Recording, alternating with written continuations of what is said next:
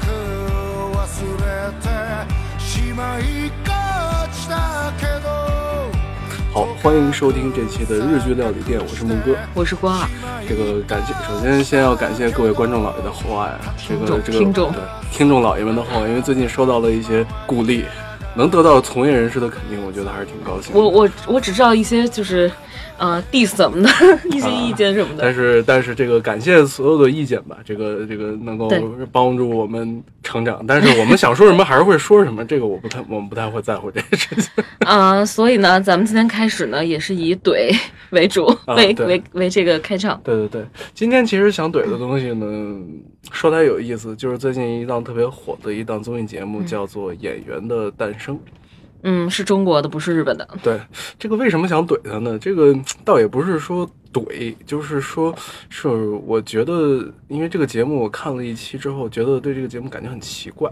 嗯，就。是奇怪的点在于，首先我觉得很神奇的是，真的有可以同台演表演，然后呢来决定谁演的好，谁演的不好这件事，它真的成立吗？就是演技这种东西，它是可以打分的吗？它是以什么标准打分的？这个事儿我要打一个问号。就是我今天在看这个节目的嗯资料的时候，也在想这个问题，嗯，就是它不可量化。对，尤其是在你这种情情节设置中，你一个人。他们两个人又不是演同样的角色，对，你即使演同样的角色，那你不同的处理方法呢，它一定有也有不同的优势和劣势。，它跟唱歌还不一样。啊没错，唱歌你是能听到，比如跑不跑音啊，节奏感好不好啊，对对对对有没有技巧啊？但是这完全就是两码事儿。对对对，而且我我有一种感觉，就是尤其是他，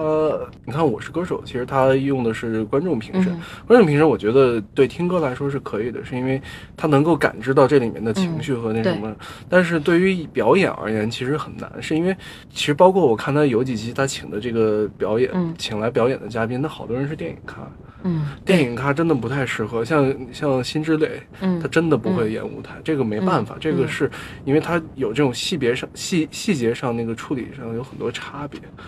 所以电影的话，他不会演的那么开，对他不会放的那么厉害，他不会声嘶力竭的嚎。对，而很多时候，我们的观众可能会觉得，表演这种东西就是撕心裂肺、哀嚎，就哭 哭天抢地，跟死了爹似的那种。我们没有其实一个特别完整的这种理论体系来支撑这个表演这件事儿，而又在一个商电电影影视剧商业化比较快速的一个时期时代呢，就造成了一个结果，就是我们其实对演技的关注度其实确实是没有那么高，就是大家明星嗯对于明星、对于名气这个关注度可能会更高一些，而且可能忽略了这种基础基础技能的培养。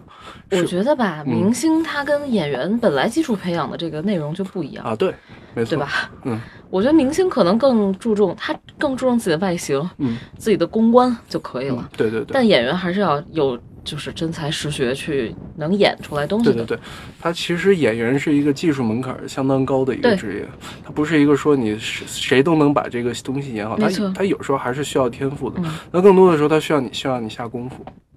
你不去下功夫，你不去揣摩人物，你不去思考说这个人怎么怎么他的日常生活怎么样，你要跳就是钻进这个剧本里面，你去进入他的生活，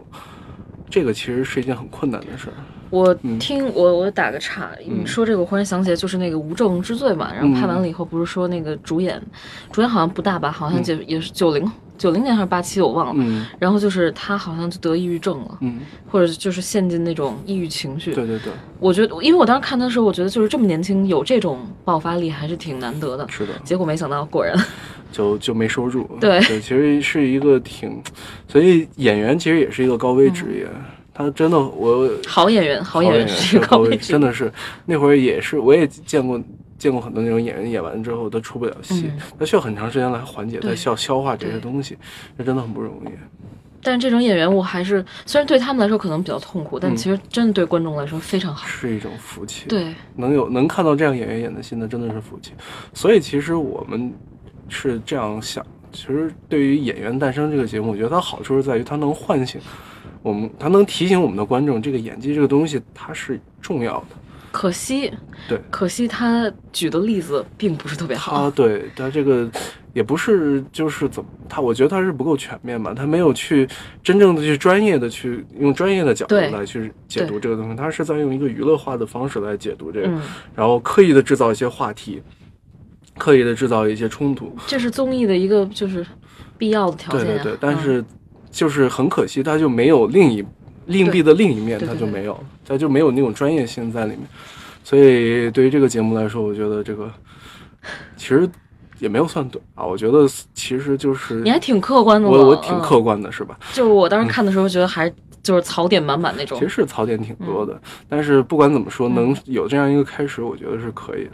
至少至少显得我们好像在关注演技了。嗯嗯对，所以这个其实我想，这个就是我们今天想聊的一个很重要的问题，就是为什么日本有那么多好演员？就是说他们他们的这种艺人的培养体系。为什么能够层出不穷的带出来？不仅有明星，嗯不仅有偶像，还有好好的实力派的演员。他们这是怎么培养起来的？我觉得这是一个非常有意思的一个事情。就是我觉得他们分的特别清楚。就是偶像是专门有培养偶像那个、那个那个发展道路，比如说女团，啊，杰尼斯，对杰尼斯就是这种，就是你只要好看就行了，嗯然后你要会唱歌跳舞，但是不用不用有演技。你看像女团现在出来的这几个演戏方面，其实就是蛮坎坷的。对，嗯就是从村里毕业之后，其实他们确实不太对，接不着戏。能只能接到一一些特别特别小的角色。配角，比如说对《十三个情妇》中的其中一个对对对，我说的是板野由美。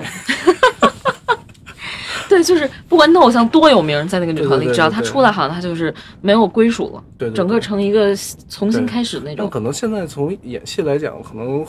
我我感觉现在接片接的比较多的，那个是帕鲁鲁啊，那叫什么来？岛崎遥香。嗯我觉得算他算片约算比较多的。对对，至少大家就是耳熟能详，感觉在这个剧里面。而且他还已他已经做了主演了，虽然那个啊剧特别奇怪，马来炒饭客，